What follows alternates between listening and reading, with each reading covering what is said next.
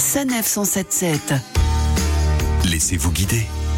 Direction les Hauts-de-France cette semaine. Parmi les nombreuses randonnées possibles dans cette région, c'est Annie qui a choisi de partager avec nous son circuit coup de cœur sur Visorando. Annie, bonjour. Bonjour. Alors où est-ce que vous nous emmenez marcher, Annie? Moi, j'ai choisi pour vous le circuit de Preux-au-Bois en Avenois. Donc, c'est un circuit qui fait 10 km et demi. Démarre de l'église du village et ensuite on se dirige vers l'étang. On passe devant les maisons typiques de l'Avenois en briques rouges et en pierre bleue, la pierre locale. Et après ces jolies maisons, j'imagine que nous allons faire le plein d'oxygène retrouvé en pleine nature. Vraiment, ce circuit euh, vous plonge au cœur de la forêt de Mormal, une forêt domaniale qui est gérée par l'ONF. On passe aussi euh, devant l'arboretum, qui est un espace aménagé avec des bancs euh, pour pouvoir se reposer et aussi des kiosques avec des panneaux d'information sur la faune de la forêt, quels oiseaux on peut entendre, on peut voir. Et après, on passe aussi devant l'étang David. Donc là, c'est vraiment un circuit qui est fait pour les amoureux de la nature, les gens qui recherchent le calme, qui cherche à se ressourcer en plein cœur de la forêt.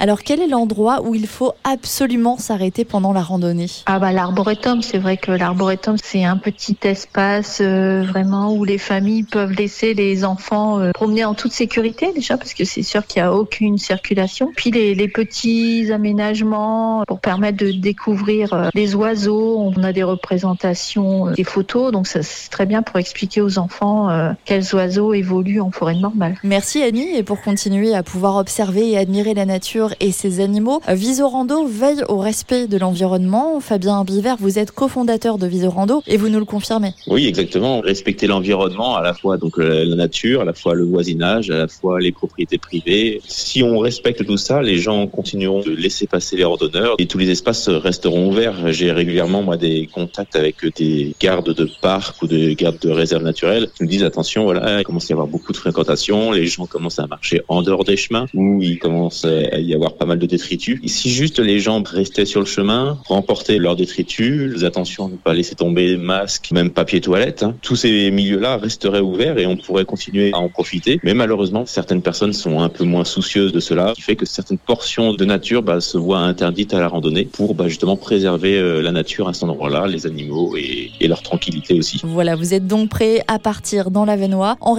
l'environnement. Pour connaître toutes les configurations de cette randonnée ou pour en découvrir d'autres, rendez-vous sur le site ou sur l'application de Visorando.